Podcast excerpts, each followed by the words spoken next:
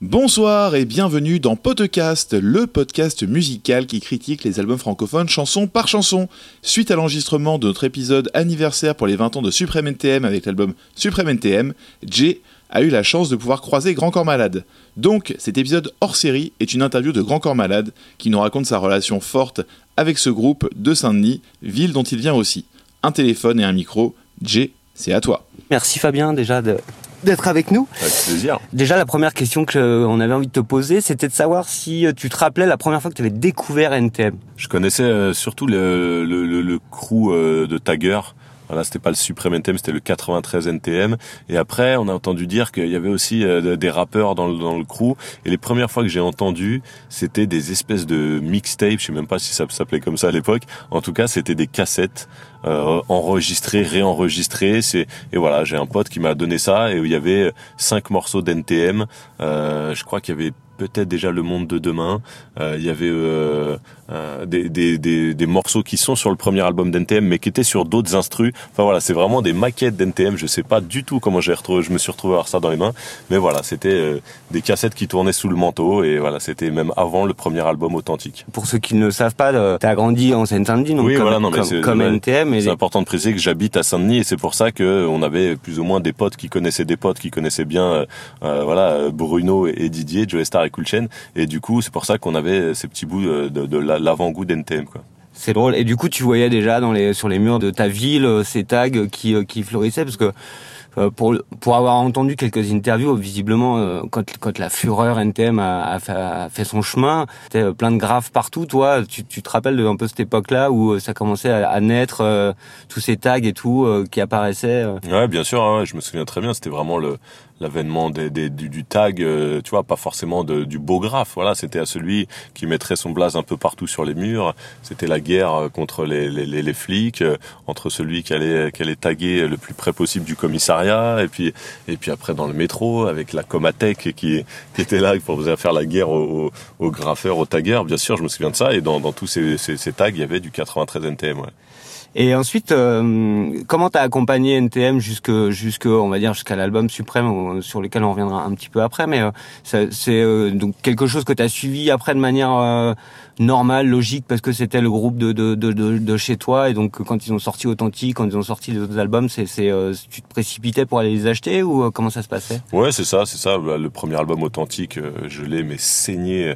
Voilà, je me rappelle, je l'avais en vinyle parce qu'il n'y avait pas de CD à l'époque, et moi je me rappelle, j'étais allé au magasin de disques et je l'avais trouvé en vinyle. Et moi, j'avais une platine dans ma chambre. Donc du coup, euh, c'est vraiment le, le, disque, le 33 tours euh, que j'ai le plus écouté. C'était authentique d'NTM. Après, il y a eu euh, le deuxième album, c'est celui que j'ai le moins écouté. Et puis après, voilà, le troisième, euh, Paris sous les bombes. Voilà, pareil. Là, c'était, euh, j'ai, j'étais fan. Là, vraiment. Autant le premier album, j'étais fan, mais sans le savoir. J'écoutais NTM parce que c'était nouveau, parce que le rap, c'était un truc bizarre, tu vois, qu'on était les seuls à écouter.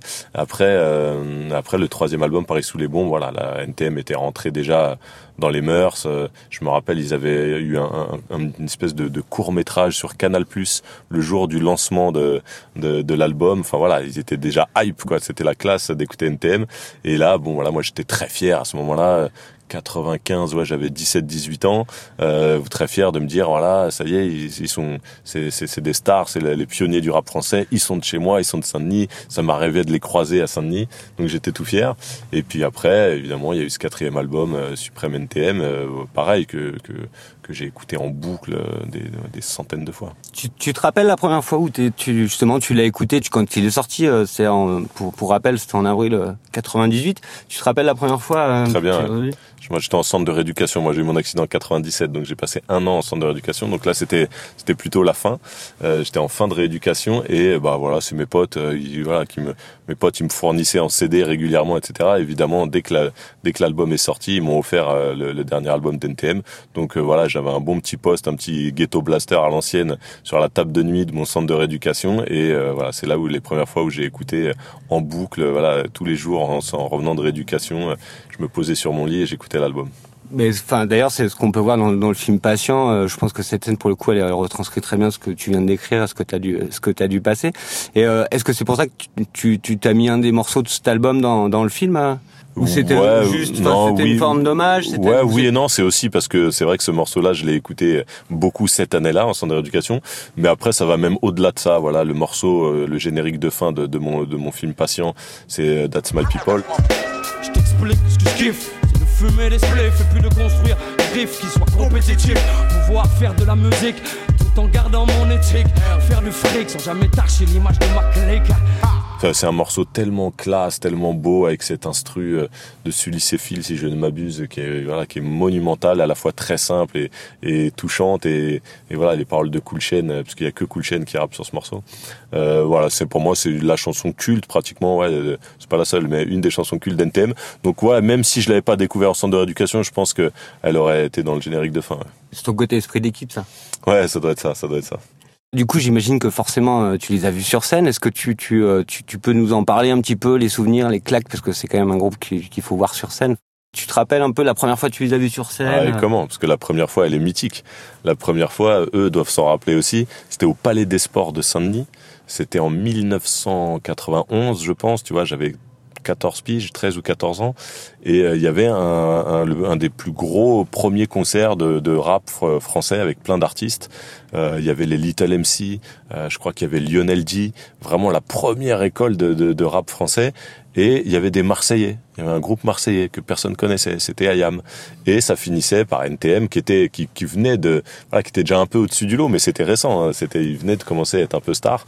Euh, et du coup voilà, ça finissait sur NTM. C'était au Palais des Sports. Bah là où il y a où la, la, la dernière scène de mon film, euh, qui est une scène où il y a des joueurs de basket, et eh ben elle est filmée au Palais des Sports de Saint. C'est dans cette salle là où j'ai vu NTM pour la première fois. Donc c'est pour ça que le, le clin d'œil aussi euh, à, au générique de, de ce morceau là, elle, elle vient de là aussi. Et du coup, bah voilà, on devait être, euh, on devait être trois enfants à tout casser dans cette salle parce que c'était le Bronx, hein, c'était un bordel, mon pote. Il y avait, il y avait, il y avait tout, tout, toutes les Kaira de Seine-Saint-Denis qui étaient là. Et voilà, moi je m'étais glissé là parce que j'étais déjà fan. Et euh, voilà, j'ai vu NTM dans cette salle-là. Ouais. Après, je les ai revus au Zénith je sais plus en 95 ou 96 et puis euh, j'ai eu euh, aussi la chance d'être euh, là à leur premier retour la toute première fois que NTM s'est reformé c'était un Olympia. Donc c'était encore plus fort que les Bercy et que le Parc des Princes parce que l'Olympia déjà c'est tout petit pour eux c'est 2000 places. Et, d'un seul coup voilà on était dans les 2500 parmi les premiers qui revoyaient NTM ensemble. Ça c'était vraiment un grand grand moment Ouais, parce qu'en plus c'était quoi? C'était dix ans après leur euh, leur séparation, je crois que enfin ouais, 2008 ou de, ouais, quelque ça chose être, comme ouais, c'est ça. Ouais, c'est ça. Après, bon voilà, du coup j'ai j'ai j'ai quand même bien profité de, de leur de leur reformation parce que je suis aussi allé les voir et au Zénith et au Parc des Princes. Ouais. Donc du coup, tu as, fait toutes les jauges euh, à toutes les époques un peu. Ouais. Donc tu as suivi. Euh. Comment elle t'a inspiré la musique de NTM, toi, ou même maintenant encore dans tes textes, dans ta manière de construire tes textes ou ta musique et, et, tout? Est-ce qu'il y a des moments où tu fais des clins d'œil euh, spécifiques parce qu'il y a des choses, ou est-ce que c'est quelque chose qui t'accompagne juste comme ça? Ouais, c'est difficile à dire comment comment c'est leur musique, leurs paroles m'ont inspiré, mais forcément elles m'ont inspiré puisque voilà, j'ai écouté ça depuis l'âge de 13 ans, donc tu peux pas ne pas ne pas être nourri par par leur flow, par leurs mots, par leur jeu de mots, par et puis surtout par leur, leur énergie et puis leur, leur chronique euh, du quotidien. On se rappelle que le hip-hop, à la base, c'est plutôt une chronique plutôt sociale pour dénoncer un peu ce qui se passe dans les quartiers populaires. Tu vois, le rap a bien, a bien changé, mais à la base, le rap, ça vient de là, quoi. Ça vient du, du d'un terrain plutôt hostile. Et euh, bon, et puis si on revient sur les grandes bases du hip-hop, comment le hip-hop est né, c'était comment comment canaliser euh, une énergie pour pour la transformer en énergie positive. Voilà, c'est Africa Bombata qui, qui a inscrit le, le, le rap dans ce mouvement hip-hop et dans, dans cet esprit-là.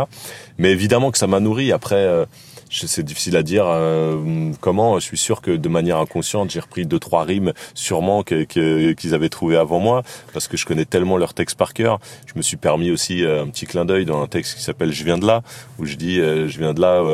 où il y a du gros son et pas mal de rimes amères. Je viens de là où ça choque personne qu'un groupe s'appelle Nick ta mère. Donc voilà, forcément petite petit clin d'œil et petite dédicace dans mon texte sur la banlieue quoi.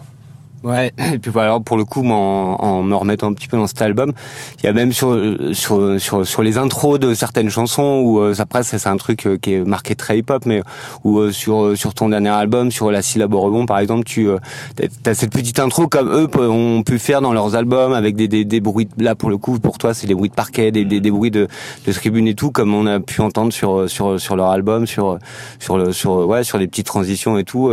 ça je trouve c'est c'est marqué hip-hop d'une manière générale, mais mais enfin quand tu parlais de clin d'œil inconscient, moi je, pensais à ça quand je quand je te Ouais, parce que forcément ils ont ouvert tellement toutes les portes du rap français et du coup ils ont innové. Alors quand on parle d'innovation, évidemment, on, est obligé de citer Ayam aussi parce qu'ils sont arrivés euh, pratiquement en même temps et eux aussi ont été très innovants sur leurs albums. Mais c'est vrai qu'on doit aujourd'hui toute cette culture-là à NTM pour moi. Et puis en plus, je viens de Saint-Denis, donc euh, je serais toujours chauvin. Je, je, dirais toujours que les premiers c'est NTM.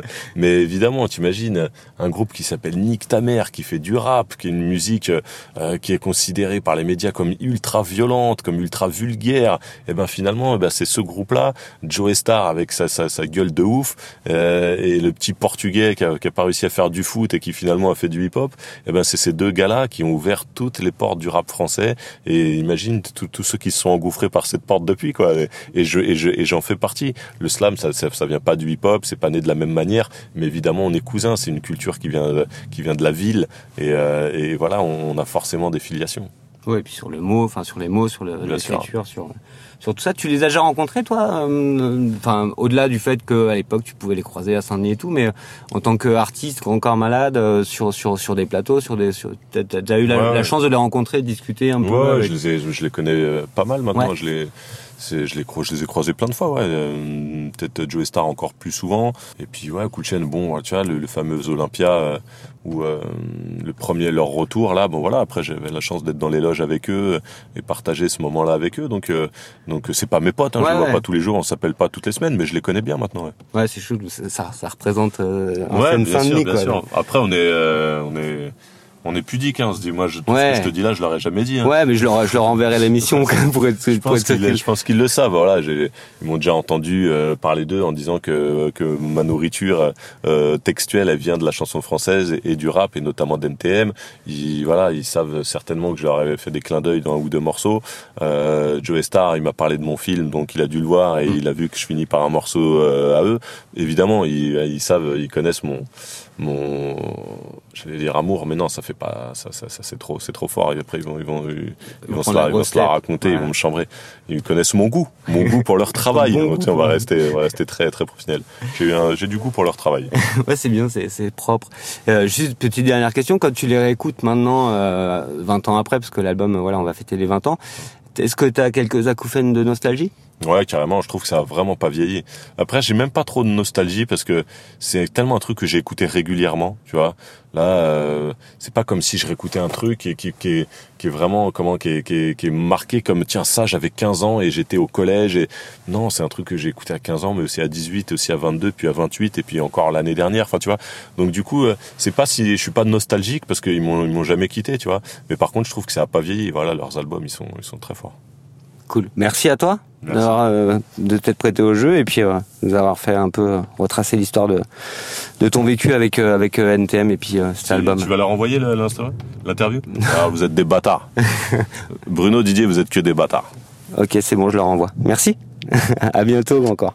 On vous invite à écouter notre épisode de podcast où l'on décortique Supreme NTM chanson par chanson. Merci à Jay pour son interview et surtout un grand merci à Grand Corps Malade de nous avoir accordé de son temps. Son film nommé au César Patient, qu'on a tous adoré, est disponible en VHS, DVD, VOD, Blu-ray, partout et son nouvel album Plan B, sorti en février dernier, est disponible lui aussi sur toutes les plateformes et chez les disquaires. On vous conseille très chaleureusement de le découvrir. C'était notre deuxième hors-série. N'hésitez pas à nous faire vos retours. Retrouvez-nous sur Facebook, Twitter, Instagram et à nous mettre un commentaire sur Apple Podcast accompagné d'une note, 5 étoiles si le cœur vous en dit. En tout cas, on vous remercie. On vous dit à tout bientôt. Bisous.